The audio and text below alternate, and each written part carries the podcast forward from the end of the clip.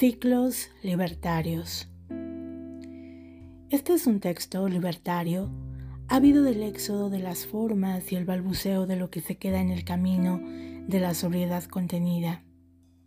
En los inicios de un ciclo, es arrebatador revolucionar los sentires que exigen pernoctar sin más exigencia que la aceptación de una estadía.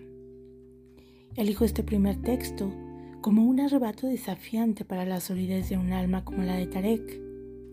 El gran Borges hablaba de la inmortalidad como el desafío para aprender a amar la imperfección. Hace años a Tarek le quité el rostro y las etiquetas.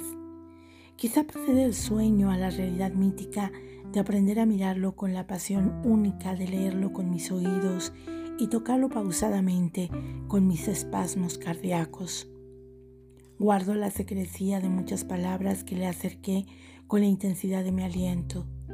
He delineado una ópera silábica para recitarla despacito y silenciosa. Le contaré entonces que sucumbí al dulce encanto de ellas, las que vinieron una y otra vez para disfrutarme, para delinear mi piel con sus labios.